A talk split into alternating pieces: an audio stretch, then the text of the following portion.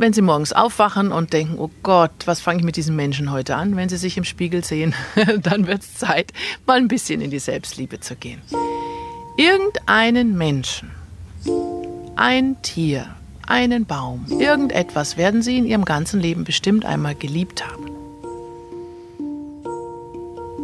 Irgendjemand war für Sie mal etwas ganz Besonderes, einzigartig und wertvoll, unvergleichbar.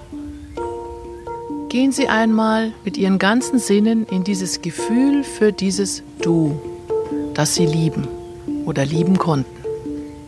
Fühlen Sie sich da mal hinein. Und jetzt nehmen Sie sich einmal selbst, stellen Sie sich selbst gegenüber und lassen Sie diese gleiche Liebe in Ihr Spiegelbild hineinfließen. Ohne Wertung. Probieren Sie das mal aus.